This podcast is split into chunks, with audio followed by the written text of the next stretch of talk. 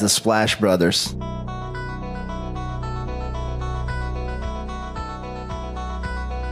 The Splash Brothers, is that? The Splash Brothers. Splash Bros.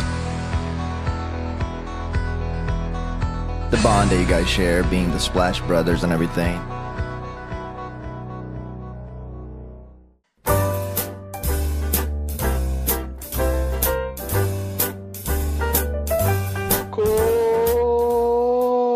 Começando a 55 edição do Splash Brothers. Eu sou o Guilherme. Sou Leonardo Paglioni. Léo, semana passada eu errei aqui na entrada e o senhor nem pra me avisar e corrigir, hein? Eu errei também, né? Porque eu não percebi também, não. Passou também pelo Marco, que editou o podcast. Passou por nós quando subimos o episódio. Fui achincalhado por aí por não saber nem que episódio o Splash Brothers está.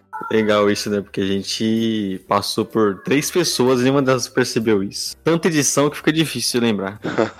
Passamos por três pessoas e um gato. Exato. Só é você entrar no ar que seu gato começa a falar conosco aqui. Pior que é verdade mesmo. Ele tava quietinho até agora. Quando ele viu, acho que um microfone ligando aqui, ele já tá com vontade de falar também. Ou ele quer usar o Splash Brothers pra fazer uma dominação mundial através dos gatos. Tá espalhando a palavra. Semana agitada na liga, mas antes de começarmos a falar do melhor esporte americano, que tal fazer aquele jabazinho maroto, Léo? Bom, é isso, né? Vamos falar do nosso podcast Splash Brothers, porque você pode encontrar a gente no arroba podcast no Twitter, também, obviamente, no Instagram, né? E toda segunda-feira o nosso podcast saindo logo de manhãzinha, já no seu agregador de, eh, de podcast favorito, lá no Spotify, Deezer, Cashbox, Apple Podcast e todos os outros. Então, segue a gente porque é importante você também receber as notificações, né? A gente tá soltando alguns podcasts extra nesses playoffs. E deixe sua avaliação, seu comentário, recomende para os amigos e valeu! E aí, agora explique para os nossos ouvintes por que uma avaliação nesse, em um desses agregadores ou em todos, se você quiser ser legal conosco, é importante pra gente. Porque você vai mostrar o seu feedback positivo, né? Então a gente vai saber que você está gostando. E também porque isso ajuda o algoritmo, né? a Nos recomendar para outros podcasts, para outras pessoas, quer dizer. E aí a gente tem um feedback, feedback melhor. E acho que principalmente isso, né? De o, algoritmo estar sempre, re- sempre recomendando mais para outras pessoas. A gente acaba ficando um pouco mais de destaque. Então isso ajuda bastante a gente aqui. E agora seu momento ali meio empreendedor, hein, Léo? Shark Tank, sinta-se naquele programa de televisão Shark Tank, onde é que uma pessoa vai lá vender uma solução pros, pros sharks lá, pros tubarões. Por que que a pessoa que começa a ouvir hoje, um novo ouvinte, tem que continuar ouvindo o Splash Brothers? Bom, porque aqui você tem duas pessoas carismáticas. tem duas... o Marco Túlio pode deixar esse aí, porque é comum a gente dar umas falhadas assim, né? Mas você tem duas pessoas aqui que entendem de basquete, né? Somos no mais alto nível. Tem sempre um, um papo descontraído e estamos sempre aí, né? Porque estamos quase completando um ano de Splash Brothers e não falhamos nenhuma semana. Então você pode esperar aqui que toda semana, toda segunda-feira vai ter um podcast. Os bonitos esqueceram de chamar a vinheta que eu fiz com tanto carinho, então coloco aqui para vocês apreciarem.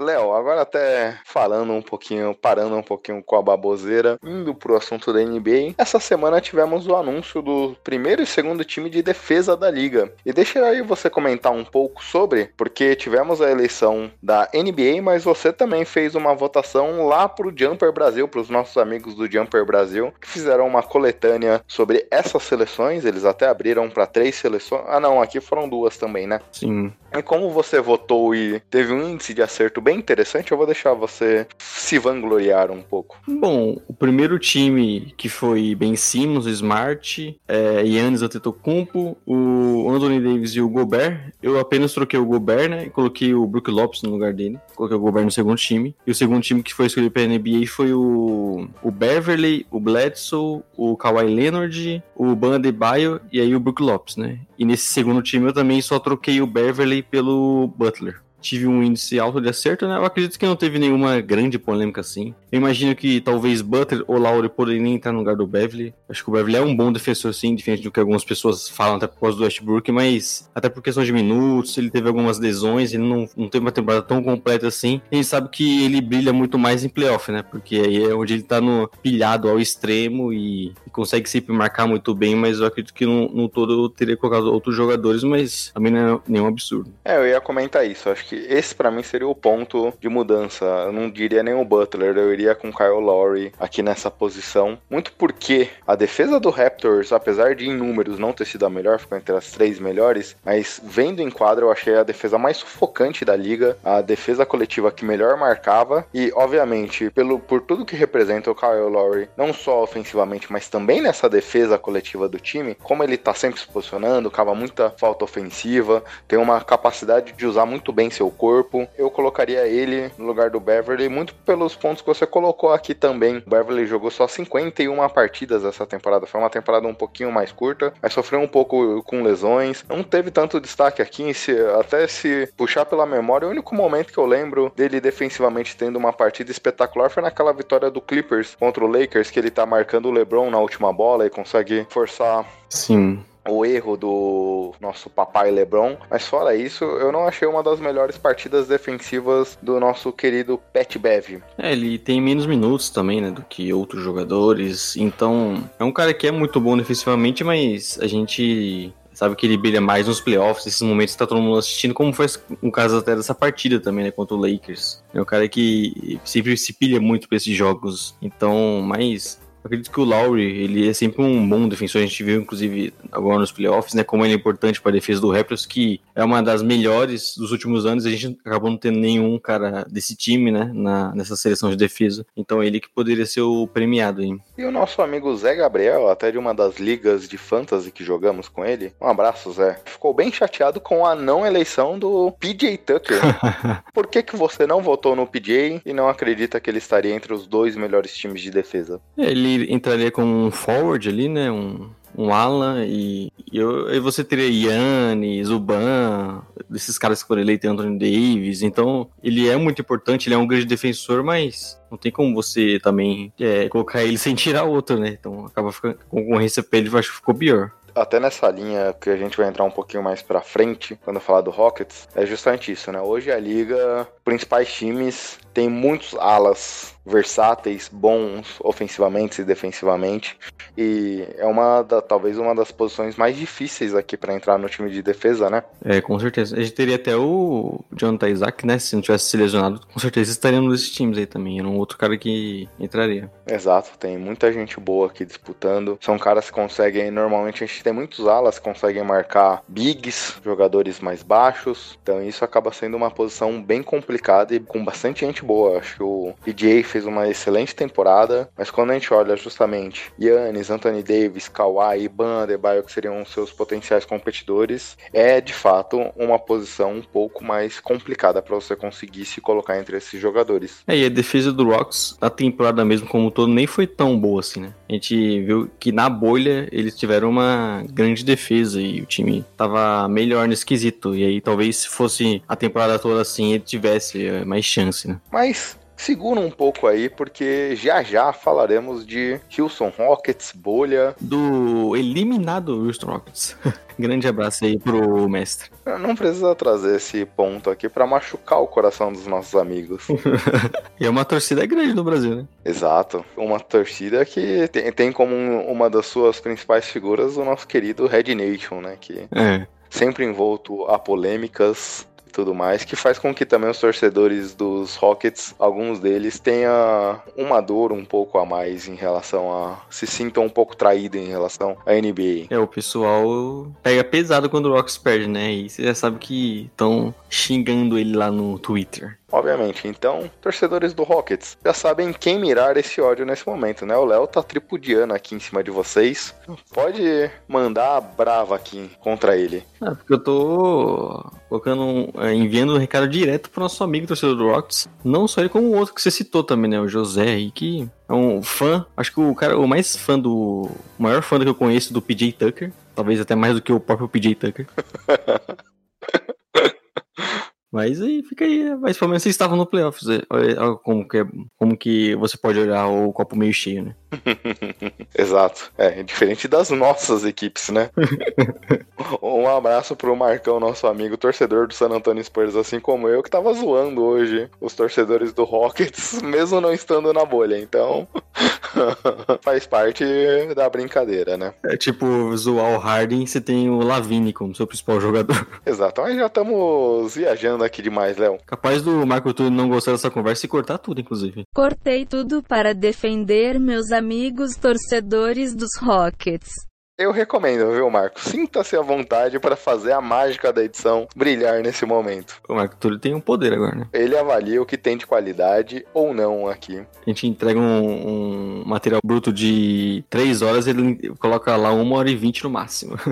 Faz bem, viu, Marco? Ainda falando de semifinais de conferência, essa semana que en- en- entraremos, quando esse podcast for ao ar, 14 de setembro, obviamente, talvez hoje, dia 13, só temos um jogo em aberto, mas é capaz que ele pode ser resolvido justamente hoje, domingo, mas a gente grava antes dele acontecer. Caso não, teremos o jogo 7 ainda no, na terça-feira, se eu não me engano. Sim.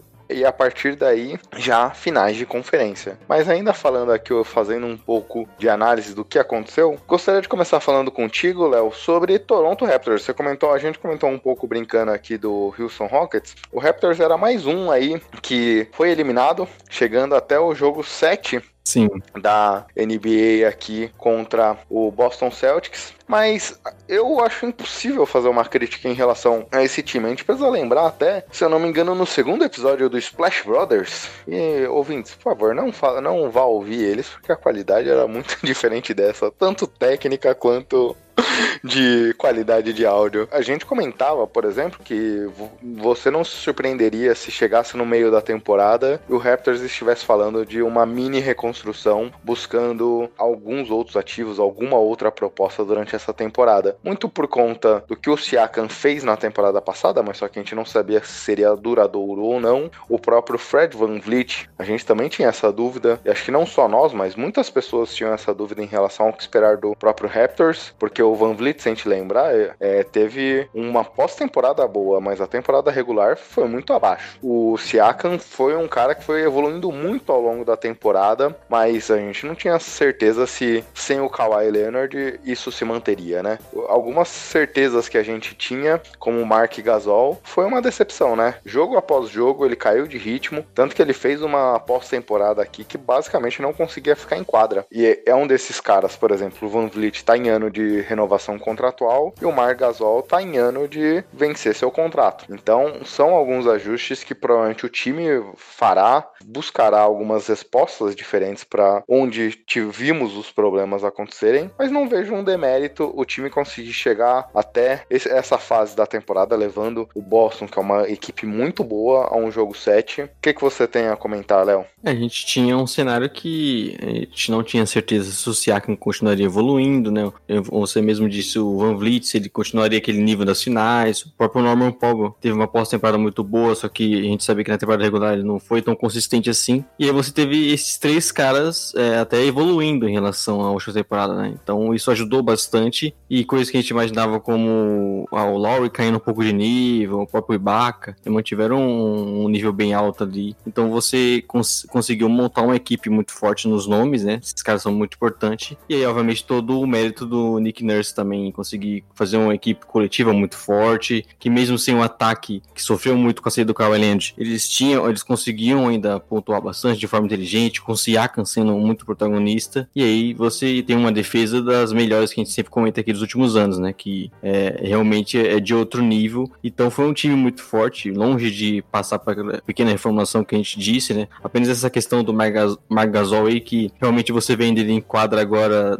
vê que a idade dele é, chegou para ele, né? Porque é um cara que não consegue se manter, né? Porque os times conseguem explorar bastante ele na defesa, já é um cara muito mais lento, né? Ele tem aquela qualidade de achar um passe para um, uma zona mo morta ali, um passe mais complicado, mas obviamente, principalmente times como o Celtics conseguem explorar bastante esses jogadores, então é, é um cara que até não sei se fica para a próxima temporada, mas o Raptors no geral teve uma, uma campanha super é, surpreendente e muito boa. Né? É, e quando a gente olha, por exemplo, até olhando no confronto aqui, o Marc Gasol errou, errou algumas bandejas, até algumas situações sozinho, ele não consegue entrar dentro do garrafão, ele fica então ou nesse chute de três, fazendo a parede que ele faz muito bem ainda hoje, ou em um chute de meia distância, mas mesmo assim com, com um aproveitamento muito baixo. É. Então teve uma pós-temporada aqui muito aquém do que a gente poderia imaginar. Outro que também, apesar da temporada regular muito boa, e seria assim como o Yannis passou por esse processo alguns anos atrás, poderia ser candidato ao jogador que mais evoluiu novamente, o Pascal Siakam. Mas na pós-temporada aqui, Léo, ele teve uma temporada bem abaixo do que a gente poderia imaginar,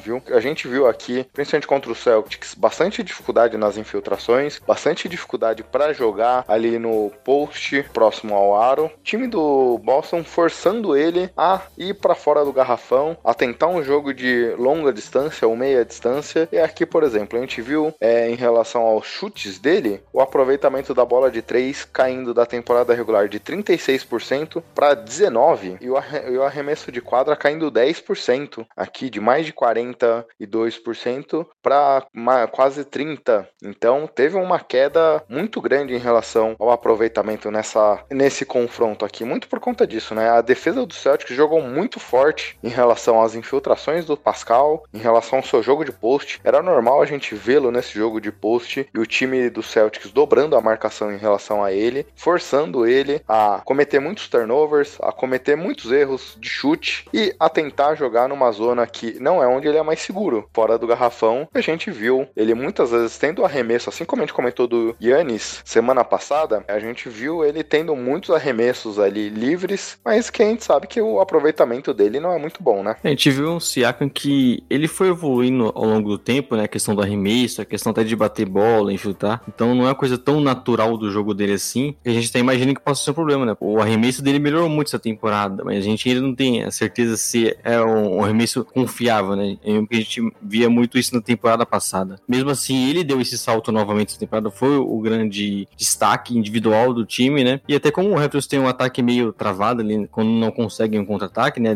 O ataque de meia quadra, ele sempre foi um cara que conseguiu desafogar bastante isso, conseguia os pontos dele no garrafão, chutando, jogando até mesmo no post ali. E, e obviamente, com uma, com uma defesa contra os Celtics, você tem é, Jalen Brown, que foi sempre um, um, confronto individual ali que acabou não dando tão certo para ele. O próprio Jason Marston são muitos alas que conseguem marcar muito bem ele. E a gente viu que ele foi perdendo confiança também, né? Nesse jogo 7, ele tentava, a gente vê que ele continuava tentando, né? Isso, o torcedor não pode reclamar dele, mas ele continuava tentando infiltrar, continuar os seus pontos e acabava errando. Então ele cometeu cinco turnovers e basicamente todos parecidos ali, né? Tentando infiltrar contra o Jalen Brown. Aí acabava perdendo, alguém dando tapa na bola e roubando, ou ele acabava tentando tentando um passe porque tinha ficado chegado a marcação dupla e acabava errando. Então é um cara que prejudicou bastante, né, o, o Raptors nessa série porque ele era o destaque do time, o cara que poderia desafogar esse ataque em alguns momentos e ele simplesmente não conseguiu jogar, né? Mas eu acho que, obviamente, o grande destaque disso vai para a defesa do Raptors e pro Brad Stevens que conseguiu neutralizar, conseguiu neutralizar o Siakam nisso e acabou tirando grande parte do ataque deles, né? Por isso que eles tiveram alguns momentos com o ataque sofrendo sem conseguir pontuar.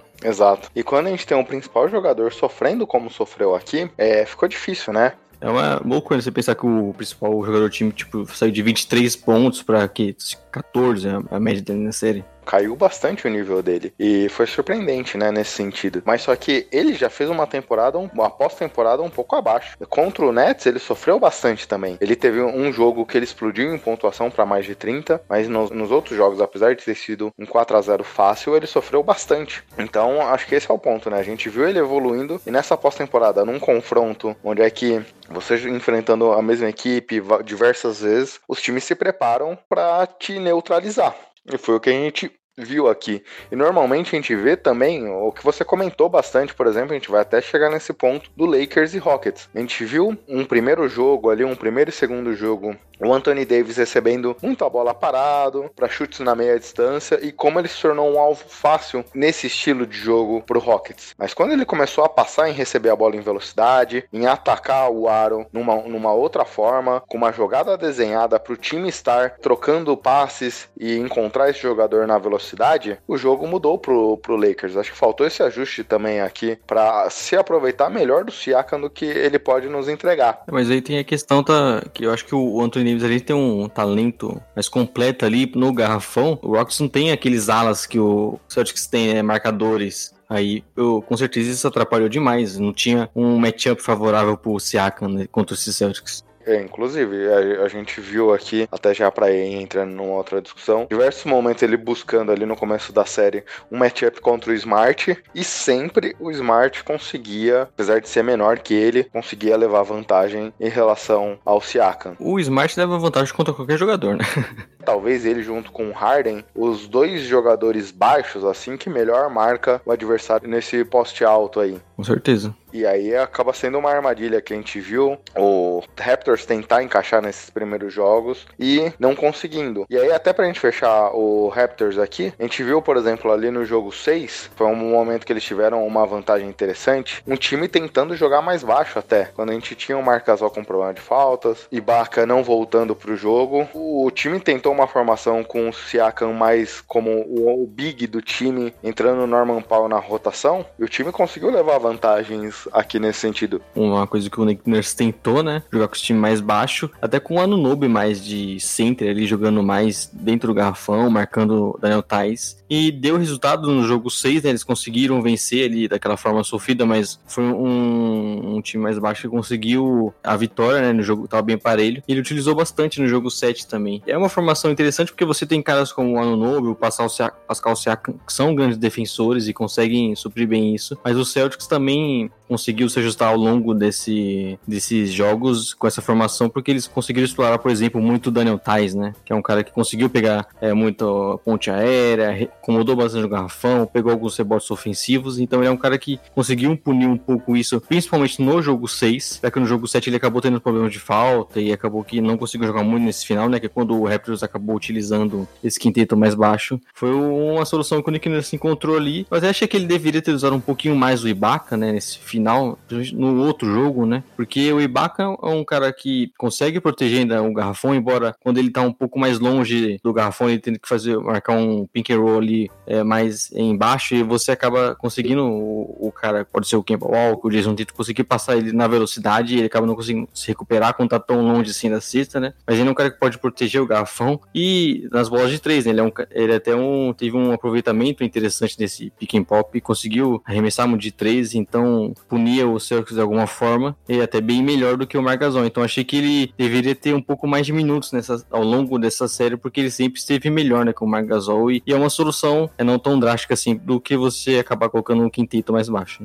Isso daí que eu ia comentar, Léo. Acho que o Siakam aqui, eu queria comentar esse ponto, aliás, o Siakam não, o Ibaka, quando a gente fosse analisar o confronto mais pra frente do Heat contra o Celtics aqui, já projetando essa final. O Ibaka conseguiu machucar bastante a defesa dos Celtics nesses pick and pop.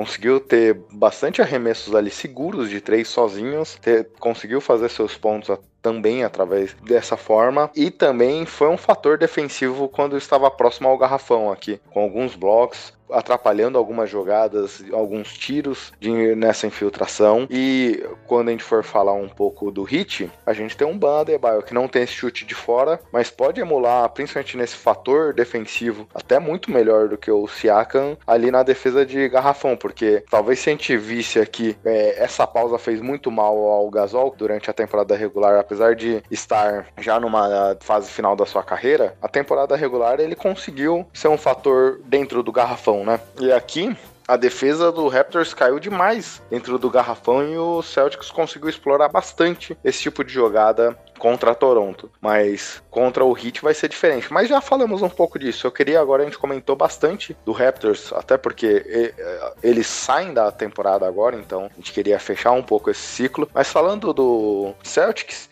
a gente comentou ali um pouco da defesa de post do Smart e você ama esse jogador e já não é dessa temporada que você elogia ele eu queria que você falasse um pouco dessa evolução, né? A gente viu no começo da série o Raptors pensando que o ponto fraco do time do Celtics seria o Smart no ataque. Muitas das jogadas foram desenhadas para deixar, para dobrar a marcação em outros caras, deixando o Smart livre. Ele teve um aproveitamento estrondoso aqui, né, nessa fase, né, nessa série. Talvez, lembrando aqui, ele sempre foi um fator muito importante pro Celtics, principalmente na defesa, mas eu nunca vi ele tendo uma consistência tão grande nos dois lados da quadra numa série de playoffs como ele teve aqui nesse confronto. Ele é um cara que ao longo da sua carreira foi evoluindo, né? principalmente nos últimos dois anos ali, evoluindo esse arremesso de três que a gente sempre imaginou que seria o problema dele, porque ele sempre se manteve muito forte nesse time do Celtics, sendo um cara que a torcida gostava muito porque defendia demais, né?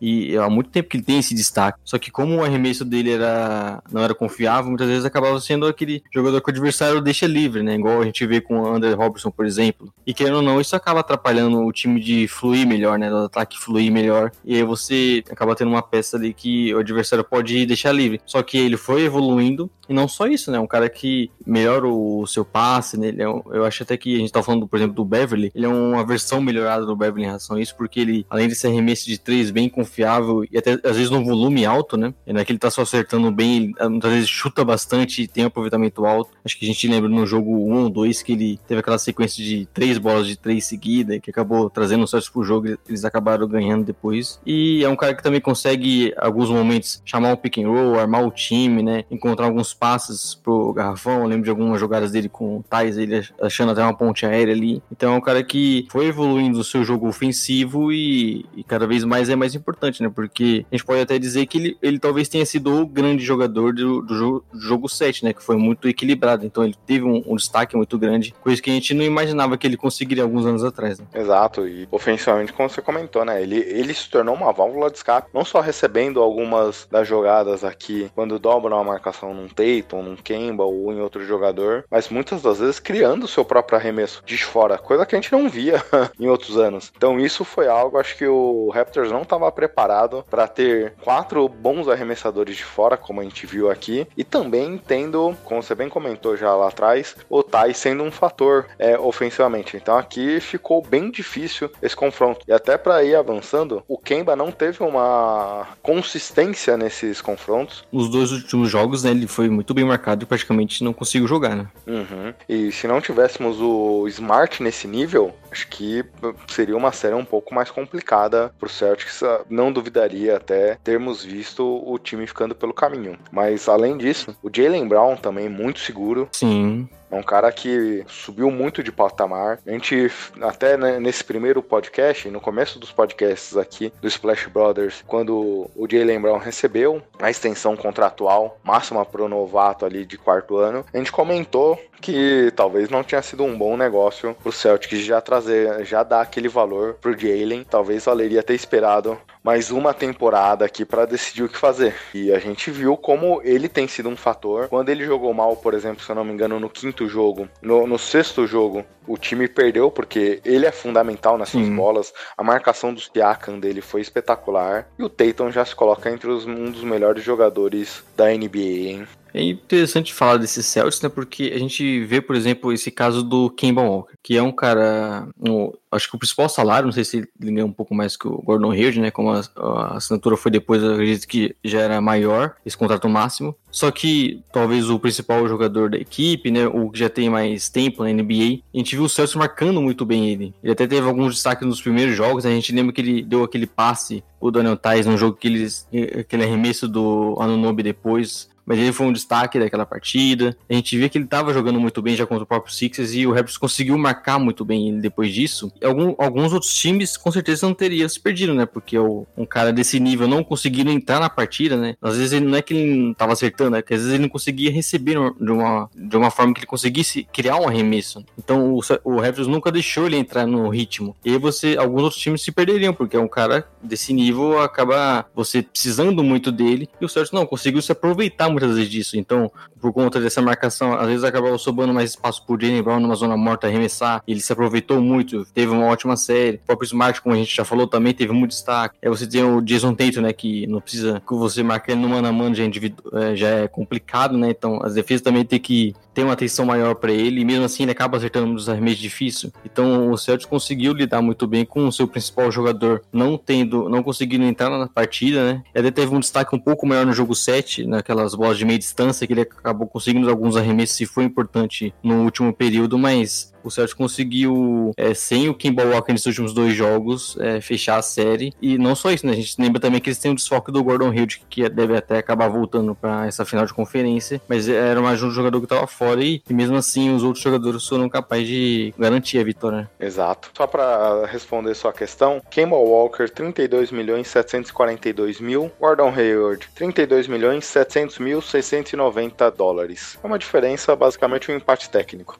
E até o que eu falei no final, né? Eles estavam seus, basicamente, seus dois principais jogadores, né? Em termos financeiros, pelo menos. E você teve o Jalen Brown com uma ascensão muito grande. O Jason Tate, obviamente, né? O grande destaque desse time. O cara fez um jogo 7 muito bom. É, é daqueles que o ataque do, do Celtics até sofreu bastante, né? Porque a defesa do Raptors é muito boa e ele, em alguns momentos, pontuava naquele jeito dele, né? Com as arremessos difíceis, por cima de outro defensor, conseguindo uma infiltração complicada contra um Ibaka, por exemplo. Então ele é um cara que foi um fez uma grande série, né? Exato. E até pra gente ir fechando aqui esse confronto, como também esse time do Celtics é difícil de ser marcado, né? A gente tá falando basicamente Sim. quando a rotação aqui, o lineup que a gente viu de maior número de minutos, Kemba Walker, é, Marcus Smart, Jalen Brown, Jason Tatum e Daniel Tais. A exceção do Tais, todos os outros jogadores conseguem criar seu próprio arremesso, conseguem armar jogadas, conseguem chutar de fora, conseguem fazer jogadas de pick and roll. É um leque gigantesco de ações e de opções ofensivas que abre-se um leque gigantesco para se criar jogadas e é de fato algo assustador. E obviamente, tendo o retorno Gordon Hayward agora, eu não duvido que veremos uma formação com esses cinco jogadores baixo, até porque, pelo menos nessa série contra o Miami, porque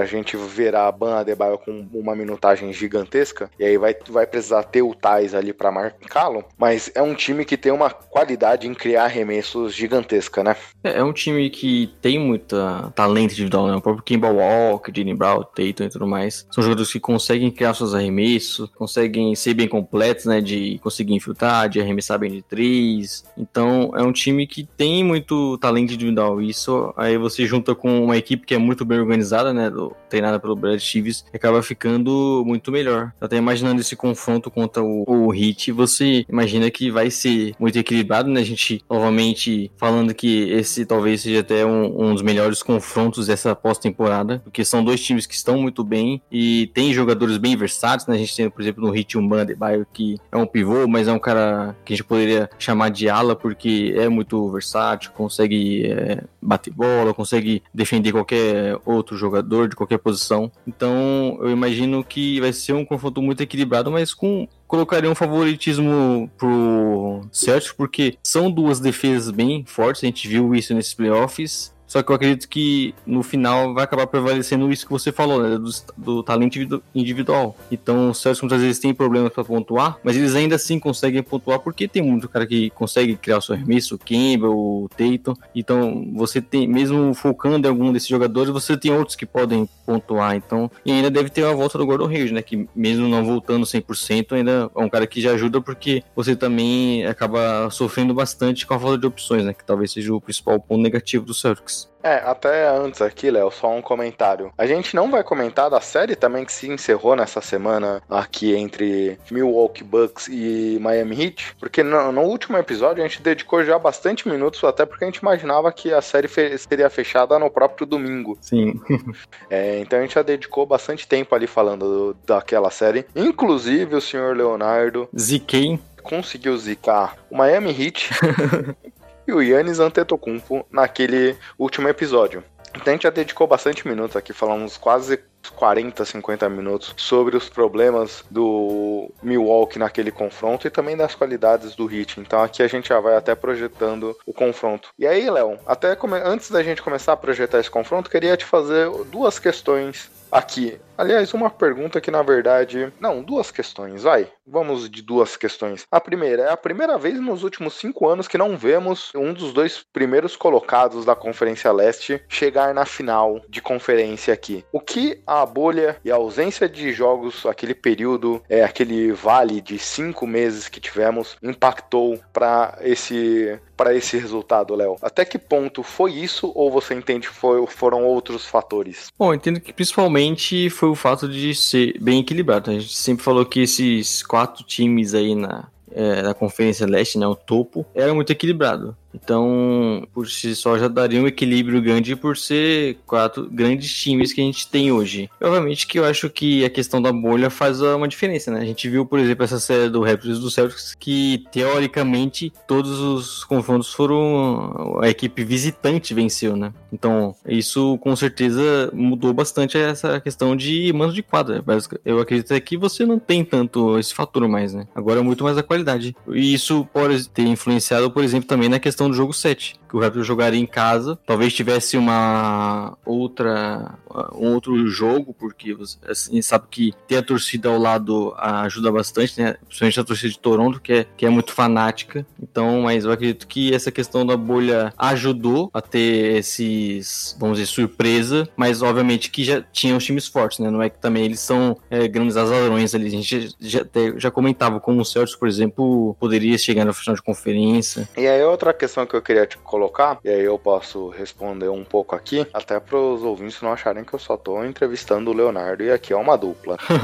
né? A gente vai se complementando aqui nas questões. E eu acredito que foram, a gente como você comentou que nós acreditávamos que esses eram os quatro grandes favoritos. Concordamos com isso. Acho que talvez no começo da temporada não colocaríamos o Miami Heat aqui, colocaríamos o 76ers, mas ao longo da temporada esse time fez por merecer se colocar nessa posição. Para mim, são os dois melhores elencos, Léo. Acho que isso é um fator também importante. Para um confronto, olha que a Conferência Leste, o topo da Conferência Leste esse ano se colocou muito forte em relação a ter times muito bons. A gente vê elencos muito fortes aqui, por exemplo, é algo que a gente já comentou em outros momentos, como talvez a Conferência Oeste tem times muito fortes, mas talvez não elencos tão profundos assim, à exceção dos Clippers. Mas aqui tem, a qualidade é muito alta. Então, quando você consegue e o Miami Heat e o Boston Celtics conseguiram isso, ter um elenco mais profundo, é uma outra discussão. Sim. Você consegue, por exemplo, aqui contra o até o que a gente comentou agora há pouco em relação a Raptors e Celtics, um ajuste que o Nick Nurse fez e a gente vê no jogo seguinte esse ponto sendo trabalhado já pelo Brad Stevens e o time vindo com outra solução, com uma outro tipo de jogada, utilizando bem esse elenco vasto que o time tem. O próprio Miami Heat aqui tem jogadores muito importantes e a gente viu o Jay Crowder que chegou no meio da temporada, o próprio Godala, os novatos dessa temporada, então é um elenco bem grande. E aqui já começando até imaginar esse confronto, eram essas duas questões que eu queria colocar para você. Um, sobre a bolha e, o, e esse período de ausência, a questão dos próprios elencos aqui.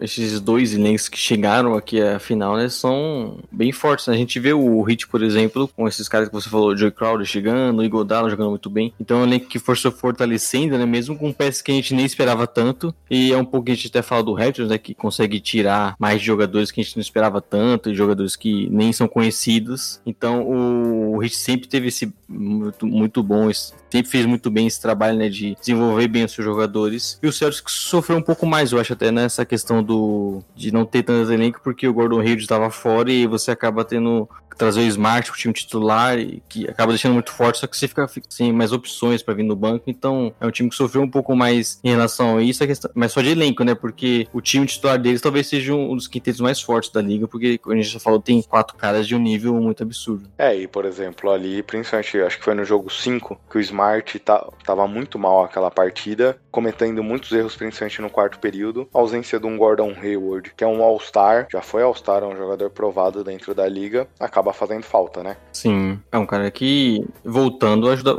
ajuda bastante. Né? E aqui eu acho que o confronto se baseará também muito forte na defesa. Com certeza. E aí é um ponto que eu tô bem curioso para ver também, porque o Celtics, a gente já comentou aqui, como esses cinco jogadores, esses alas modernos, aí com, considerando o Kemba também nessa posição, Kemba, Smart, Gordon Hayward, Jalen Brown e Jason Tatum, são jogadores muito completos, como a gente já comentou, nos dois lados da quadra. Obviamente, o Kemba não é um all defensive team, mas é um cara que faz bem seu papel, consegue ajudar, muito dedicado. Quando a gente olha um pouco o elenco do Hit, já você já foi um pouco acelerado, Léo, já deu até teu palpite na primeira fala desse confronto aqui. Tem que fazer um pouquinho mais de suspense, usar um pouquinho nosso querido João Kleber, isso mesmo, na, nas suas falas. Mas o time do, do Hit, apesar de ser um time muito coeso aqui, a gente viu esse time crescendo e evoluindo ao longo da temporada, não tem jogadores que conseguem ser um playmaker, a exceção do Butler, Hero, Dragic. A gente tem o Ban que não chuta de fora, a gente tem a questão defensiva, Duncan Robinson, Tyler Hero, são jogadores que podem ser explorados e tudo mais. É, é uma diferença, são dois times muito bons, acho que esses dois times chegam com muito gabarito nessa final, mas o elenco do Heat pode ser um pouco mais explorado em relação ao que a gente viu do Raptors, do Celtic, no confronto entre Raptors e Celtics aqui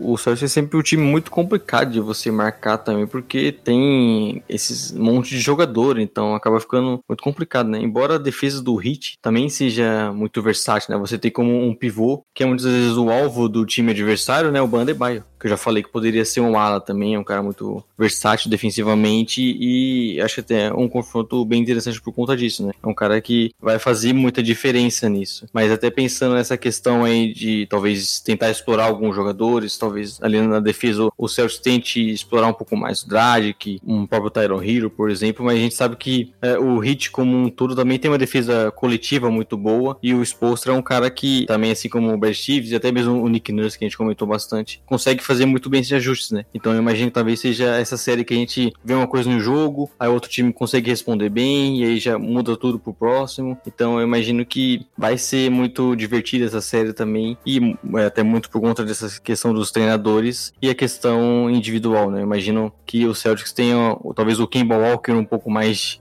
de tranquilidade, entre aspas, né? Pra pontuar, talvez a defesa do Raptors não, a defesa do, do Heat não se baseie tanto nele assim. Tem outros caras que podem incomodar, né? Mas eu imagino que vai ser uma série bem equilibrada e quem sabe aí mais um jogo 7, né? Exato. E aí, o ponto que você até comentou quando analisamos Celtics e Raptors aqui, a gente viu como o Ibaka foi um fator muito grande na série. Quando esteve em quadra, conseguiu Sim. produzir pontos, conseguiu ajudar defensivamente. E aqui a gente tem um Ban Adebayo, que é a exceção do chute de fora, tem armas e elementos muito mais importantes em relação ao nosso querido Serjão. O Tais conseguiu levar uma vantagem no confronto contra o Raptors, que aqui vai ser difícil ver ele conseguindo ter uma produção ofensiva como teve. Conseguir buscar algumas pontes aéreas, conseguir fazer seus pontinhos. Aqui é um outro confronto, é um defensor de garrafão muito mais capaz é, de parar esse jogador. Eu tô curioso até para ver nesse sentido como o próprio Hit vai utilizar o Bandebaio nessa defesa, o quanto ele vai estar tá ali atuando como também também uma, uma ajuda e um apoio para as infiltrações e para o ataque Tatum dos demais jogadores da equipe verde. É, ele é um grande defensor e bem completo, né? Então ele é totalmente capaz de marcar, por exemplo, um Tatum ali se precisar em uma troca. Mas é, talvez seja o principal fator dele é, é, contar com ele mais no garrafão ali, porque ele também é o, o grande protetor diário desse time. E eu até fiquei imaginando esse confronto contra o Daniel Tais, né? É uma coisa que a torcida do Celtics sempre reclamou, que o time sofre muito em rebotes, né? Até essa temporada com o Daniel Tais é, ajuda bastante nisso. Só que o Bandebay a gente via contra o Bucks, por exemplo, ele pegando rebote ofensivo sozinho, né? Quatro rebotes ofensivos de média, pelo que a gente comentou até no último episódio aqui. É, ele pega muito rebote, ele incomoda muito ali no garrafão, então ele pode ser um fator também nessa parte ofensiva, porque ele co- incomoda bastante ali e o Daniel Tais vai sofrer, né? E aí tem a questão de ele ser, ele não é um, um jogador, como você falou, de que arremessa de três, nada, mas ele é muito importante às vezes, né, para fazer um handoff, para fazer alguns bloqueios e também achar aquele passe, né? E jogadores que vão em direção ao garrafão, o Hit é um time que um ataque que se movimenta muito, então ele é muito importante para fazer esse ataque fluir também. E eu imagino que vai ser uma série bem equilibrada porque o, o Celtics tem muitos alas, de- bons defensores também, né, que conseguem marcar bem isso. Então vamos ver com, se o ataque do Hit vai conseguir pontuar, fora a questão da Jimmy Butler, né, com um cara que sempre eh, joga muito bem no mano a mano e consegue sempre criar seus pontos. É, você comentou bem lá no começo da sua fala também, falando do Dragic. Um- foi um jogador, vem sendo um jogador muito importante aqui nessa pós-temporada pro Sim. Heat. É, não só em relação aos pontos, mas como ele consegue também a criar jogadas, como ele consegue, naquele momento onde uma jogada quebra, ele consegue tirar um coelho da cartola, fazer alguma jogada de infiltração, de ataque ao aro, que surpreende um pouco, que é uma das dificuldades em relação a esse time, né? É, não, não podemos esperar um- uma jogada dessa do Jay Crowder ou de outros jogadores. Sim, é um time que depende um pouco mais do Butler e do Dash para conseguir criar, né? Ter essas infiltrações, pontuar muitas vezes. Eles são caras extremamente importantes para isso. E outros caras até que ficam mais secundários esperando o arremesso, né? Como o Duncan Robinson, Jay Crowder. E o Tyler Hero, que esse aí eu já consigo ver, principalmente com confiança, né? Daqueles caras que conseguem infiltrar um pouco mais. Até acho que às vezes ele força um pouco, acaba criando os arremessos que não deveria, mas ele é um desses caras que, talvez não tanto para essa temporada, né? Para esses playoffs, mas é um desses que pode com- comandar esse ataque também. mim. Mas daí que eu ia comentar, Léo, você já comentou esse ponto em outros momentos, mas acho que é, é- é importante ele fazer isso até em alguns momentos do jogo, e acredito que é até algo trabalhado pela equipe, Sim. principalmente na segunda unidade, é importante, como você comentou, esse jogador está com ritmo, estar com confiança, porque, por exemplo, a gente viu aqui, se eu não me engano, no jogo 4 que o, que o Heat poderia ter fechado a série e os Bucks venceram. Como ele naquela fase final, na prorrogação, foi importante pro time. Você até postou no nosso Twitter lá, arroba podcast SplashBR, como esse jogador foi importante ali nos momentos chaves, acertando algumas bolas decisivas e mantendo o time no jogo. Faz parte ao longo do jogo, e principalmente na segunda unidade, quando ele tá jogando com a segunda unidade, fazer esses ataques, fazer jogadas de isolation para ele ganhar confiança. É, ele é um desses caras que. Jogador que pega uma sequência, né? Forte e aí fica imparável. Então, acho que foi nesse mesmo jogo, né? Não sei se foi nesse no jogo 5, que ele não tava muito bem. E de repente, no final, acertou três bolas de três, né? Então, ele é esse cara que conf- com confiança. Uhum. É, foi nesse, jo foi nesse jogo que foi pra prorrogação que o Bucks levou. Então, nesse. Esse é um tipo de cara que precisa estar com confiança, precisa estar naquele dia, né? E pode ser muito importante para comandar, comandar, inclusive, como você falou, a segunda unidade, que não tendo drag, que não tendo um Butler, acaba podendo sofrer um pouco mais nessa questão da, de criar os seus arremessos e de pontuar. Então, ele é um cara que vai ser bem importante em relação a isso também. Exato. Mais algum comentário sobre esse confronto que começa terça-feira? E aqui até para quem acompanha as transmissões brasileiras, Conferência Leste que já começa na terça com exclusividade pela ESPN e também para quem tem League Pass através da plataforma da própria NBA e a Conferência Oeste. Já temos o Lakers classificado, exclusivo pelo Sport TV e também pela NBA. Exato. Tem algum jogo pela TV aberta, pela Band? Playoffs, eles não, eles só pegam o final, acredito. Ah, beleza. Mais algum ponto então a esse confronto? É isso. Acompanhe essa série porque ela promete ser histórica. Aliás, só um último ponto aqui, até para fechar, nem comentário, nem alguma análise em si, mas uma curiosidade até para vocês acompanharem. Acompanhem Jimmy Butler e Marcus Smart.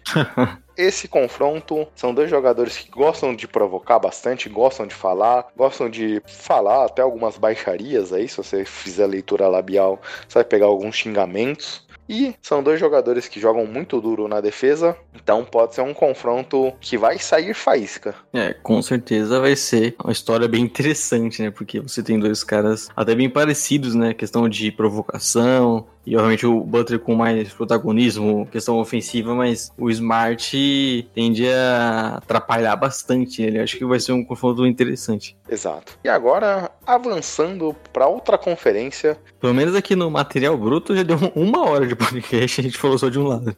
Exato, mas é, é, era o lado que eu queria explorar mais também, até porque a gente já tem a final decidida, né? É, é eu não, não quero ser o, o cara que vai zicar de novo e a gente fala do Clippers e o Nuggets classifica. Aprendemos a lição, então nossa análise quando falarmos. Aliás, podemos já tirar até esse bode da sala aqui. Gravamos domingo, 13 de setembro, gravamos pela manhã. O jogo, até quando vocês estiverem ouvindo, já saberão o placar, mas o jogo acontecerá até cedo, viu, Léo? Acho que duas ou três horas, até porque a NFL voltou nos Estados Unidos, então acho que a NBA tá colocando um calendário para não competir com a abertura, com o Opening Week do, do, da NFL, então colocou no horário alternativo. Então, falaremos do Clippers aqui. Agora, talvez sem nem tanta análise profunda, porque assim como o confronto de Milwaukee Bucks e Miami Heat nos ensinaram, fazer uma análise mais profunda nesse momento talvez seja um pouco mais complicado. Aquilo que você já comentou, né, Léo? O Clippers continua soberano nesse con confronto e a derrota que vimos na sexta-feira se deve muito ao con à conta do time ter dormido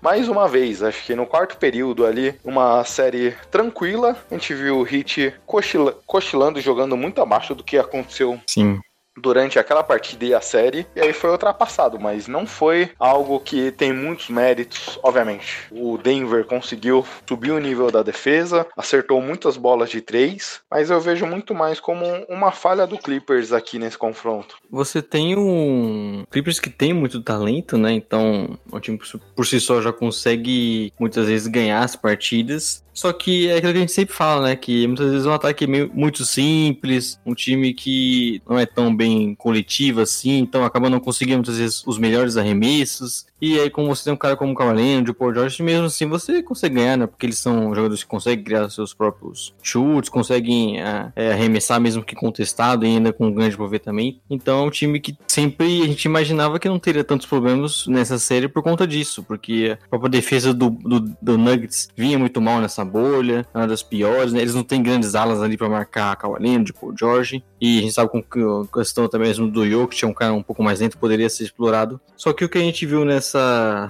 nessa, sexta, principalmente né, no jogo é, no jogo 5, né? Sim.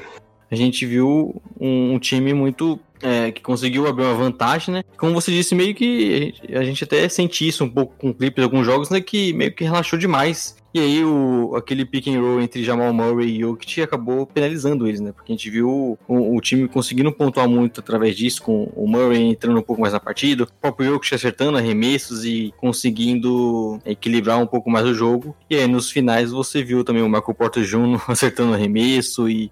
Dando toco, é, pegando rebote ali numa bola decisiva. É, e aí acabou que viu um time é, do Clippers que continuou fazendo aquilo que ele sempre faz, né? Dando aqueles próprios, aqueles mesmos arremessos, mas que não foi suficiente até porque eles erraram muito, né? Eu acredito até que o Clippers nesses momentos é, é, é complicado porque, porque você tem caras como o Cavalier de que em jogos equilibrados no final ali ele sempre decide, né? É um cara que tem um arremesso muito consistente e consegue criar muito fácil esse chute. Só que a gente viu o Clippers ali no final. Eu, eu mesmo contei uma bola ali do Beverly para três contestado, alguns outros é, arremessos é, forçados do Low Williams, por exemplo, também que é, a gente sabe que tem um grande aproveitamento, mas é, queria ver esse ataque um pouco mais é, coletivo, tentando criar um pouco mais, criando jogadas, né? Achei que eles foram muito parados também no final, ficou um ataque muito estático e acabou que eles deveriam fechar essa série logo. Tem um pouco mais tempo de descanso, né? Agora o Lakers já tá descansando, eles vão ter que jogar mais uma partida pelo menos. Exato, se a gente pegar o, o primeiro confronto aqui da pós-temporada, eles falharam bastante, né? Eles poderiam ter fechado até mais fácil do que fecharam contra o Mavis. Então acho que esse é o ponto. O, o Clippers tinha que pensar também nesse momento na eficiência. O Kawhi é o rei da eficiência aqui no ataque. Mas o time precisaria pensar também nesse ponto para forçar ali e fechar a série. A gente viu, por exemplo, até nessa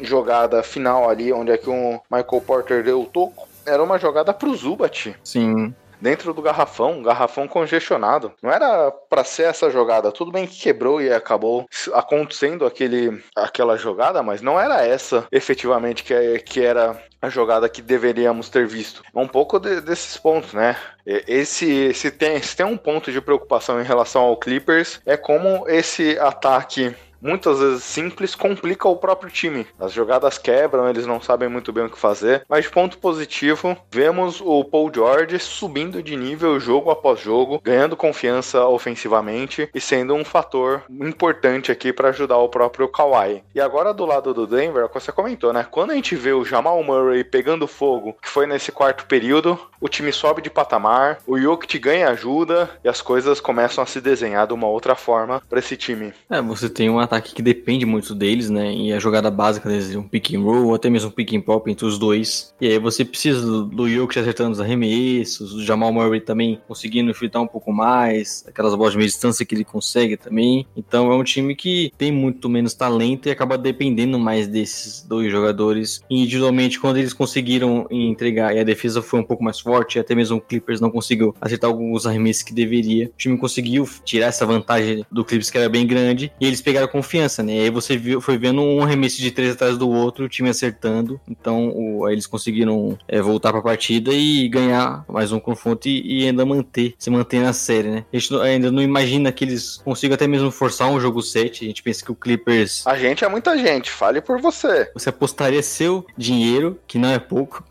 no, no Denver no jogo 6? Eu não tô aqui para apostar, viu, Léo? Eu tô aqui, ouvinte, para fazer uma análise, projeções. Você tá vendo, hein, Marco? Mais uma vez, o Léo não aprendeu a lição com semana passada. Mais uma vez, ele tá aqui cravando que Clippers passará fácil hoje. Você já sabe, né? Se não acontecer, já prepara aquela vinhetinha do Faustão. Errou! Não, mas é que é diferente, né? O que eu tava falando do Hit era contra o Bucks, ia ser contra o Denver. O torcedor do Clippers espera que o time vai fechar essa partida porque eles são muito melhores, né? Muito melhores assim, no, ataque, até mesmo na questão de, da defesa, muito melhor que a do Nuggets. E é um time que já deveria ter fechado a série eles não podem se dar o luxo, né, de mais um jogo, porque aí o jogo, se essa partida acontecer no jogo 7, seria na terça, é, o confronto contra o, o Lakers começaria na sexta, né? Eles já estão, vamos dizer, nesse prejuízo porque eles deveriam ter um pouco mais de tempo para descansar e acabou que não vai ter tanto assim, né? Então eles não podem ficar alongando mais essa série ainda. Exato. É, vamos ver. Eu não quero dar meu palpite sobre nada aqui. Veremos o que, que acontecerá. Está em cima do muro, hein?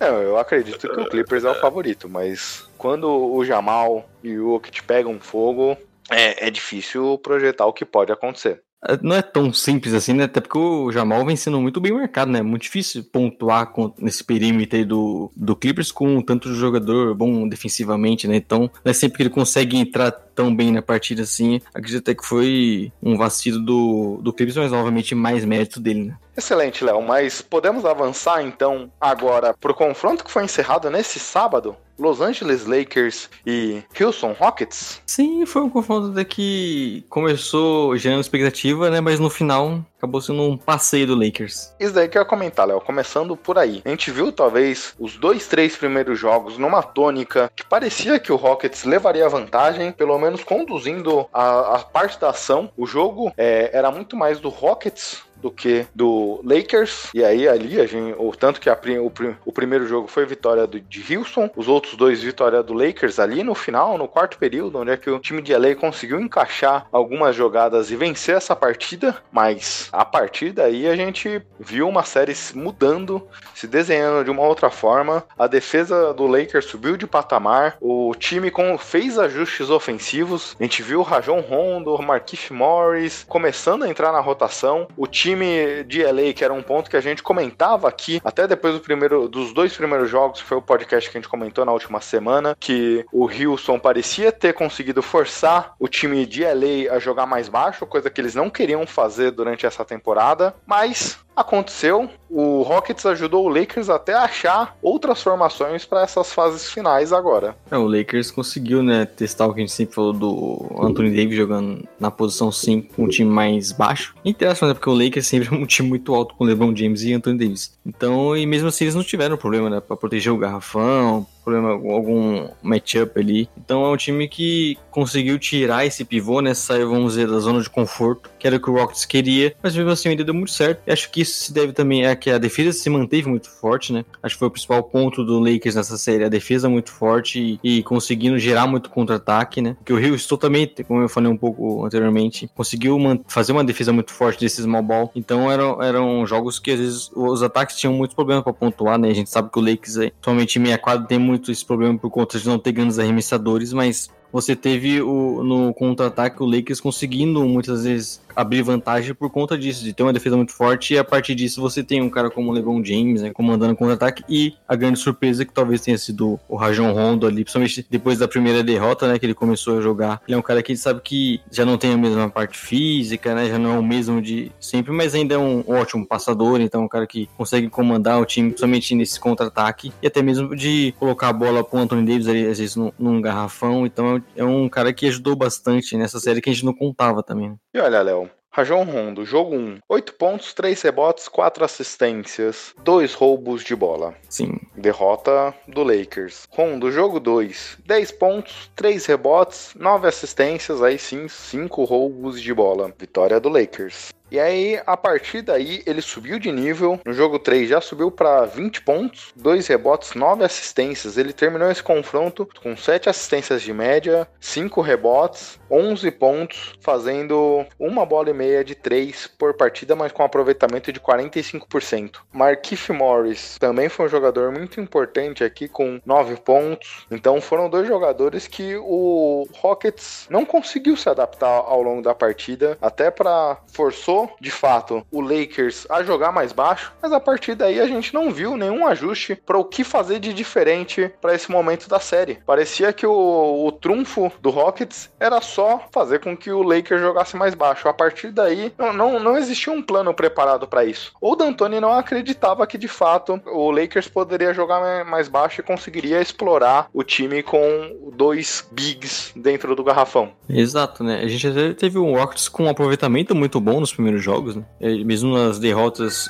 de três, que é uma coisa que a gente sempre fala de desses times que depende da bola de três, então você precisa ter esse aproveitamento e não é tão simples assim, né? Tem dia que a bola não cai. Mas o Hawks conseguiu ter esse aproveitamento e mesmo assim o ataque não fluía tão bem muitas vezes, né? Porque o Lakers parou muito o Harden, parou muito a infiltração dele, conseguiu focar bastante a defesa nisso e gerou contra-ataques, como eu falei, né? E aí você teve o Markif Morris, que foi uma surpresa, né? Porque o Lakers precisando um pouco mais de arremessadores, ele teve alguns momentos de destaque, isso já, já ajuda bastante esse ataque a funcionar melhor. O Anthony Davis, né, não foi talvez a melhor série dele, mas teve muito protagonismo também. Somente depois daquele jogo 1 ele conseguiu atacar mais o, o PJ Tucker, acabou não ficando tanto naquela bola de meia distância ali, acabou sendo um cara um, um pouco mais agressivo no ataque. E os rebotes ofensivos, né, que sempre tava falando que o Rocks, mesmo com o time mais baixo, não sofria com isso, você acaba agora, tem, acabou que tem essa série, fez muito mais diferença pro Lakers. Né? A gente viu até, por exemplo, um Danny Green pegando rebotes ofensivos, o Lakers acabou conseguindo punir muito mais isso nessa questão dos rebotes, então acabou também, ah, vamos dizer, atrapalhando o Hawks nessa questão. O Rockets sofreu muito com falta nesse confronto, hein? PJ Tucker constantemente com mais de três faltas no primeiro tempo, Westbrook também, Harden fazendo muitas faltas ofensivas. Sim obviamente, a gente sabia que era uma proposta ousada e acho que a gente, eu pelo menos, vanglorio aqui tudo que o Rockets tentou não só nessa temporada, mas ao longo desse trabalho árduo de longo prazo que eles vêm fazendo pela questão de bolas de três, pelas questões das infiltrações, aquilo que você já comentou em outro momento. Obviamente, o que chama atenção são as bolas de três, mas o jogo do Rockets não é baseado nisso. Muito pelo contrário, né? As bolas de três é uma forma de abrir espaço para que as infiltrações funcionem. E aqui, obviamente, Westbrook foi muito mal, foi muito mal. Foi no jogo 3 que ele foi muito mal, no jogo 4 ele subiu de nível, e no jogo 5 aqui ele foi muito mal de novo. Baixo aproveitamento. É complicado, né? O,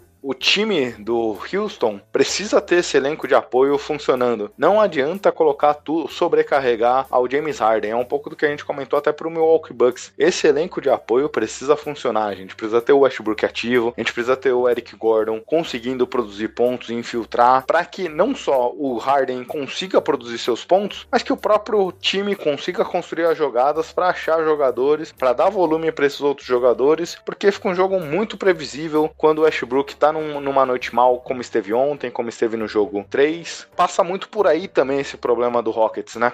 Esse que é estranho até que a gente, além de ver o aproveitamento bom nas bolas de três, né? A gente teve uma série interessante do Eric Gordon. E nesse playoffs ele foi um cara que a gente citou que seria importante e ele conseguiu jogar muito bem. E o Rockets mesmo assim não conseguiu, né? Fazer é, fluir tão bem esse ataque. Também teve a questão do Westbrook, né? Que teve um cara que é sempre muito visado, né? Então, quando o time perde, é sempre muito criticado. Que é naquela armadilha, né? De querer arremessar muito de três. A gente viu ele com algum um jogo com sete arremessos de três, né? Obviamente com aproveitamento bem baixo. Então, ele é um daqueles caras que deveria é, ser mais agressivo de outra forma, né? Não querendo provar esse arremesso e tentando infiltrar muito mais, ah, bater a defesa do Lakers lá dentro, gente sabe como que é como ele consegue criar os pontos dele e até consegue criar os arremessos pros companheiros, que ele é sempre uma, uma coisa que é muito difícil para o adversário conseguir parar o, o Westbrook e, e- e proteger, por exemplo, uma zona morta, né? Então, ele é um cara que conseguiria criar bastante espaço, só que muitas vezes ele não conseguiu fazer é, tanto isso, né? A gente viu o Harden sofrendo bastante né, na defesa e esses caras não aproveitando tão bem. Nosso amigo mestre falou isso em outros momentos. Se a gente olhar um pouco o primeiro jogo, apesar da vitória do Houston,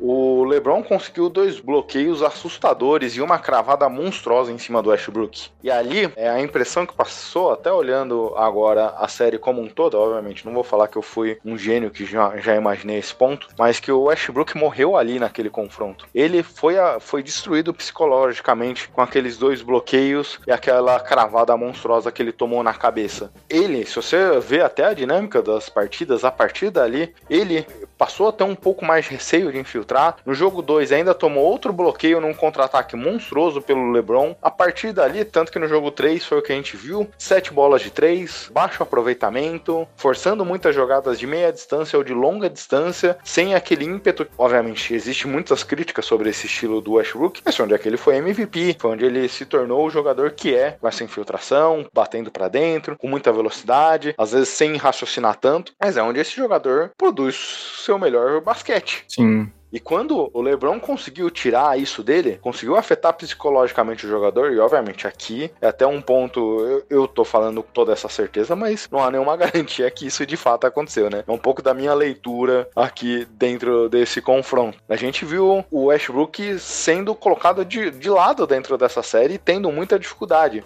E quando você, per você perde o seu segundo principal jogador, ele passa a não ter mais a confiança, o jogo mudou aqui. É, O Westbrook é um desses caras, né, que acaba sempre criando uma historinha ali, criando uma briga no, num confronto de playoffs e tentando provar que ele é melhor, né? A gente viu ontem na, no jogo 5, né? O Lakers já com quase 30 pontos de vantagem e ele falando pro LeBron e pro Rondo que eles deveriam fazer, dobrar ele, porque senão ele iria se aproveitar disso, sabe?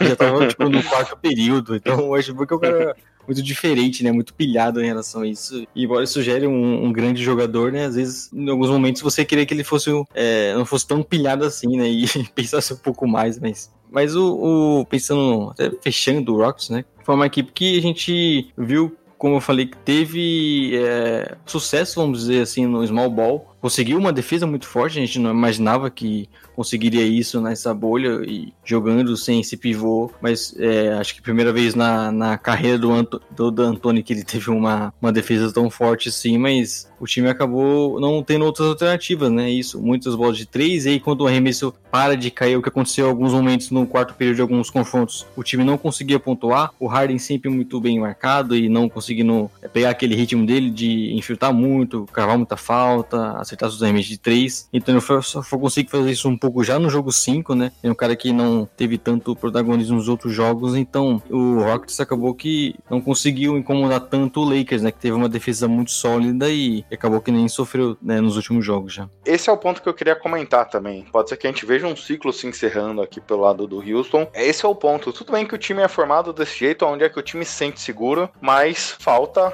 ajustes. O time não pode sofrer como sofreu nessa série. A partir do jogo 3, ver o seu ataque sendo exposto, ver sua defesa sendo exposta. Você bem comentou, foi uma série, foi uma bolha muito boa defensivamente. Teve um momentos ali como uma das melhores defesas da bolha, mas aqui foi muito exposto. Eu vejo o time perdendo essa série. A gente comentou muito do Westbrook, do Eric Gordon, mas eu vejo que o Houston perdeu essa série pela defesa. Não, não, não vimos ajuste em nenhum momento do time. O Lakers reduziu o pace do jogo, diminuiu o seu número de turnovers turnovers, impediu o contra-ataque adversário. Como você já bem comentou, Anthony Davis ali no garrafão é sempre um fator para rebote ofensivo. E o Wilson não conseguiu buscar soluções, não mudou o seu jogo, não variou. Tudo bem que o elenco não ajuda a isso, Sim. mas esperava alguns ajustes. A gente viu aquele jogo fatídico contra o Golden State Warriors de 27 bolas de 3 erradas. Ok, é o que o time se propôs a temporada inteira. É difícil você mudar num quarto período, num terceiro período, num momento chave num jogo, tentar fazer algo diferente. Mas você precisa ter alguns planos A, B, ter alguma alternativa. Já o Wilson já aprendeu essa lição. E se o D'Antoni sair, como parece que vai sair, acho que esse é o ponto que fica. Como o próximo treinador, se for manter essa proposta atual, como ele vai vai redesenhar também o playbook para não ser um jogo tão previsível, né? Aquilo que a gente comentou também da série anterior, quando você vai jogar 5, 6, 7 vezes seguidas com o mesmo adversário, as coisas em algum momento passam a se tornar previsíveis. Você precisa fazer ajustes para trazer novas propostas e soluções para o seu jogo. E o D'Antoni não consegue fazer isso mais uma vez. O Houston perdeu muito por conta disso. Lakers fez ajustes, adaptou seu estilo de jogo para esse confronto e o time não teve solução.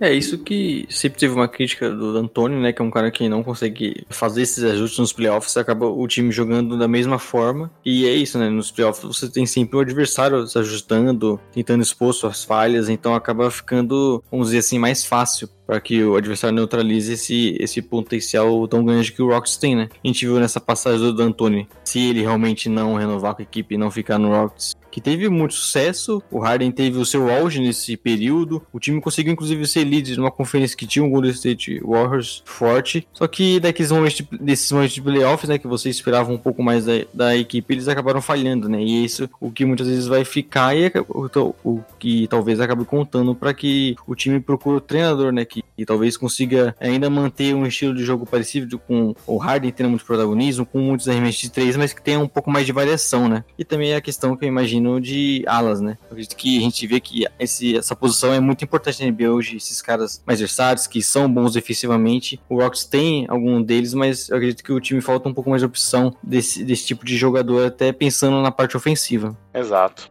E tem um outro ponto aí, não só o Mike D'Antoni, mas também o nosso querido Daryl Morey, que nos segue no Twitter, Léo. Não sei por qual razão, mas ele tá lá nos seguindo. Tem a menor ideia. Será que ele tá escutando o podcast? Espero que sim. Hi, Daryl. How are you? Vamos dar até uma dica pra ele parar de falar da China, por exemplo. Exato, isso daí que eu ia falar. A gente sabe como o mercado chinês foi importante para as finanças do Rockets. O Rockets, quando foi vendido recentemente, recentemente foi um valor muito alto, muito por conta do mercado que ele tem aberto em outros lugares. Como ele é o time mais famoso da China no mercado em franca expansão, ou até era até última, antes dessa última temporada. Antes dessa tweetada. e deixou de ser por quê? Porque o Daryl Morey fez um tweet criticando ali a questão, a relação da China com Hong Kong. E a partir daí, estamos na pós-temporada, semifinais de conferência, e o único jogo que não passou na China, Houston Rockets e Lakers porque China ainda continua pressionando a própria NBA a demitir o Daryl Morey para daí voltar. Acho que não quero entrar aqui no mérito de quem tá certo, quem tá errado, é uma discussão centenária sobre a questão de Hong Kong ser ou não da China, ser território e tudo mais, e todas as polêmicas que envolvem isso, mas é, nesse momento que um novo dono quer fazer dinheiro com o time e ver suas receitas afetadas por conta do general manager, que mais uma vez fica pelo caminho, Será que é um momento de reflexão e mudança?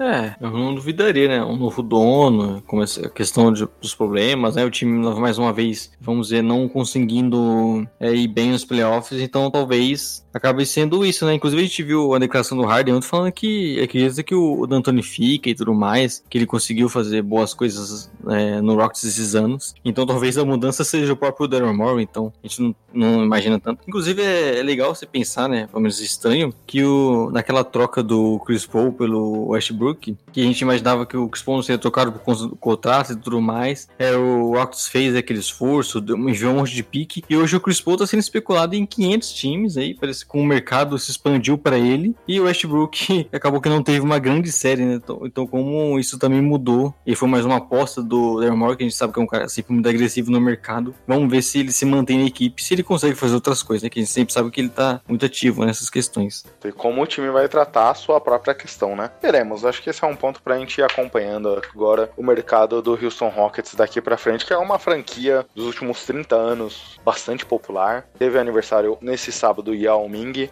um, jogador que transformou o Rockets financeiramente, culturalmente. E Sim. veremos o que, que acontece a partir de agora, né? Certeza que é um time que vai tentar se movimentando. Do lado do Lakers, Léo, é a jornada que eles estão procurando desde o começo da temporada. Quem é esse terceiro cara que pode fazer, pode ajudar Anthony Davis e LeBron James? Kyle Kuzma, com a irregularidade que a gente viu dele. Nesse confronto eu, eu ouvi até tentando menos jogadas de isolation, aquilo que você comentou do Tyler Hero ali atrás. Eu vi uma postura diferente no, no ataque do Kuzma. Não sei se a pedido do Frank Vogel ou ele mesmo tá sentindo que a maré não tava boa e perdeu um pouco da confiança. Mas ele mudou um pouco ofensivamente. Defensivamente tá mais ativo, Sim. não é um bom marcador coletivo, mas individualmente ele conseguiu fazer seu papel ali. Obviamente, o time do Rockets ajuda um pouco, que é um time mais estático. Imaginando que seja Clippers, como você já garantiu aqui pra mim, é um time também mais estático, então talvez o time consiga esconder um pouco mais o Kyle Kuzma. Tudo bem que do outro lado temos só Paul George Kawhi Leonard nas posições de ala, mas é um, é um jogador que conseguiu ter seus minutos, foi mais uma vez o terceiro principal pontuador, mas o que a gente já comentou, né? Rondo e Markif Morris entrando na rotação e dando uma opção diferente pro Lakers era tudo que Frank Vogel buscou durante toda a temporada. É, é isso que a gente também comentava muito do Lakers, né? De não ter opções, então você não confia.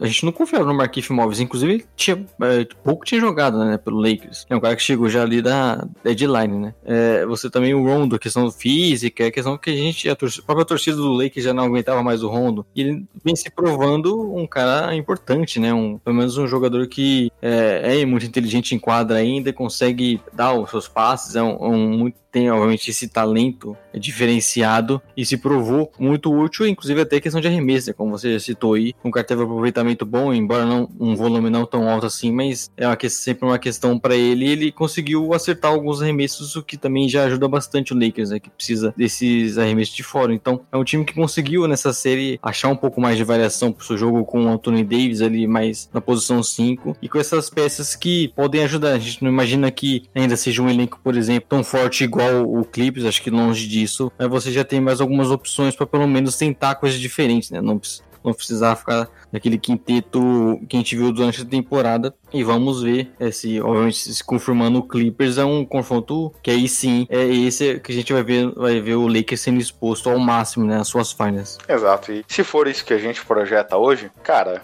Heat e Celtics pra mim são duas das três, assim, sendo um pouco conservador das melhores equipes dentro dos playoffs. Do outro lado, um clássico entre aspas de LA, porque nunca foi um clássico. O torcedor do Lakers nunca viu o torcedor do Clippers como um rival, mas algo que movimenta uma cidade inteira, uma das principais cidades americanas, é algo pra não se descolar da cadeira.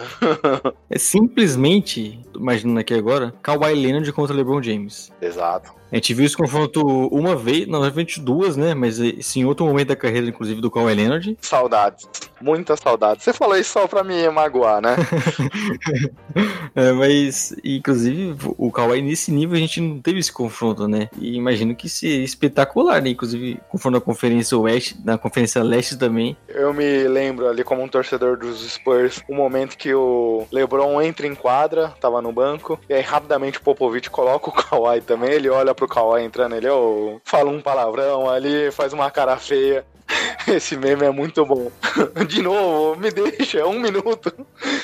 Ele, olha pra trás e o Kawhi Leonard tirando um agasalho, né? Então, ele, daquele tipo, ah, saco. Caramba, não acredito. De novo esse moleque aqui. Mas exato, estou muito curioso, como você bem comentou. Podemos fechar por hoje, então, Léo? Um podcast longo, mas não tivemos podcasts no meio da semana. Exato, né? A gente já tá com. Não tivemos definição no meio da semana, né? E acabou ficando mais pra agora, então a gente resolveu falar tudo em um, em um podcast só. Mas conforme, como vamos seguindo aí, a gente vai vendo também e está sempre com, com essa possibilidade de soltar esses podcasts no meio de semana. Exato. Léo, agora vamos para a última parte aqui com seus destaques. Quer começar ou eu começo? Eu vou começar, até porque eu vou ser justo que no domingo de manhã eu não tinha destaque ainda. Aí eu me peguei, inclusive eu tuitei isso agora há pouco. Quem segue a gente no podcast Splash BR viu. E eu estava acompanhando uma coisa que eu não via há muito tempo, Fórmula 1. Porque a gente estava com hoje na, na, na, na Globo o Everaldo Marques, né? Que é um narrador que a gente até comentou bastante aqui. Um cara que, fa, que cativa, né, você. Então ele, você vê ele narrando algum esporte, mesmo você não tendo tanto interesse, não conhecendo tanto, igual sou eu hoje com Fórmula 1. Me peguei assistindo Fórmula 1 por conta do Everaldo Marques e fico feliz que ele está é, novamente narrando Fórmula 1. Eu já, eu já vi ele dando entrevistas falando que ele começou é, narrando e é um, um, cara que gosta muito do esporte, então eu, esse é meu destaque, eu estava acompanhando o Everaldo Marques nessa manhã de domingo. Se eu não me engano, ele até comentou disso. Ele começou como um bico, ele fez rádios piratas ali, narrando o jogo no ABC, depois entrou sem, sem ser remunerado, se eu não me engano, na Jovem Pan, depois um dos primeiros empregos remunerados que ele teve foi atuando pelo site Grande Prêmio, que na época era outro nome, que agora não lembro, mas o Grande Prêmio, que inclusive o, o nosso artista gráfico aqui do logo, Rodrigo Berton, que trabalha lá no Grande Prêmio, no portal Grande Prêmio, Sim. Faz lives diárias é, sobre Fórmula 1, Fórmula Indy, outros esportes aí. O pessoal nos acompanha aqui, então acho que é, é, também uma indicação legal aqui, não só o EV narrando a Fórmula 1, mas nosso o pessoal lá do GP. E a minha indicação, Léo, é também de um amigo nosso, inclusive eles já nos citaram algumas vezes lá no podcast deles e estávamos em débito aqui em relação aos amigos, mas não tô indicando por camaradagem. Eu realmente gosto do podcast. São os competidores, divulgam normalmente o podcast deles no, na segunda também, mas acho que até por conta da gente eles começaram a mudar ali. Às vezes tá saindo de domingo à noite, que é o pessoal da Nuvem Voadora. O Yuri Severo, cada dia mais magro. o Arthur Holanda, o meu grande amigo Macarrão, que eu tô sempre elogiando o Macarrão no, pro Yuri e pro Arthur pessoalmente. Não, mas o Yuri, que você falou que eu sou fã do Smart, esse aí é mais louco ainda, então. mas esse daí é fã do Deandra Bembry também, né? Então não dá para levar muito em consideração. ele ser fã do Smart é até ruim pro Smart, né? Porque ele, ele gosta tanto de jogador ruim que... Mas, inclusive, tem um, um, grande torcedor do Celtics, né? Que tá feliz, hein? Exato. E aí, eles fazem um podcast comentando ali de casualidades. É o famoso mesa bar, que eles vão trazendo alguns assuntos, vão conversando. É um pessoal de Pernambuco, então é um podcast com um sotaque muito gostoso. O pessoal comenta alguns, algumas vivências deles lá do Nordeste e tudo mais. É um podcast bem legal, super divertido. O pessoal tá sempre é, alegre e consegue me alegrar também meu dia exceção do macarrão, que é meio ranzinza. então, às vezes, contamina um pouco aquela alegria do podcast, mas eu me divirto bastante. Toda segunda-feira tento ouvir eles conversando lá sobre os assuntos cotidianos. E é um pessoal que se conhece há muito tempo, né? Então é um papo fica bem descontraído e, e eles ficam o nosso abraço. E é bom que eles que eles não concorram com a gente de segunda, né? Exato. Beleza, então, Léo, mais um podcast entregue. E agora, no, eu não vou nem dar tchau, porque não quero me despedir. Porque o Marco Túlio preparou uma vinheta de encerramento do podcast. Então, curta ela, ouvintes. Você falou aí mais um podcast, né? Eu ia falar igual que a gente vai na academia, quando você termina, você fala, tá pago. mais um podcast pago aí, mais uma semana. E vamos ver se tem muito playoffs ainda para rolar. E agradecer aos nossos ouvintes que estão presentes até agora, ouvindo esse podcast. E é isso, né? Siga a gente nas redes sociais, acompanhe nosso podcast, indique para os seus amigos e um grande abraço. Tchau, tchau.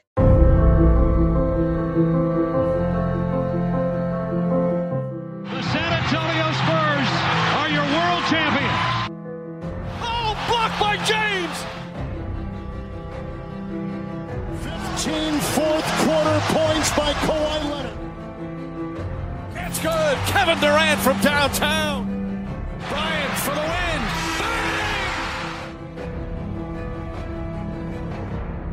What a perfect ending to a historic day. Só um minuto aí, só um minuto. Uai, já cansaram? Vixe. Vamos tomar um banho lá, cada um num banheiro. Acabou agora. Hamilton ganhou. Pode tirar a máscara. O PC prepara ah, o banheiro lá pra ela.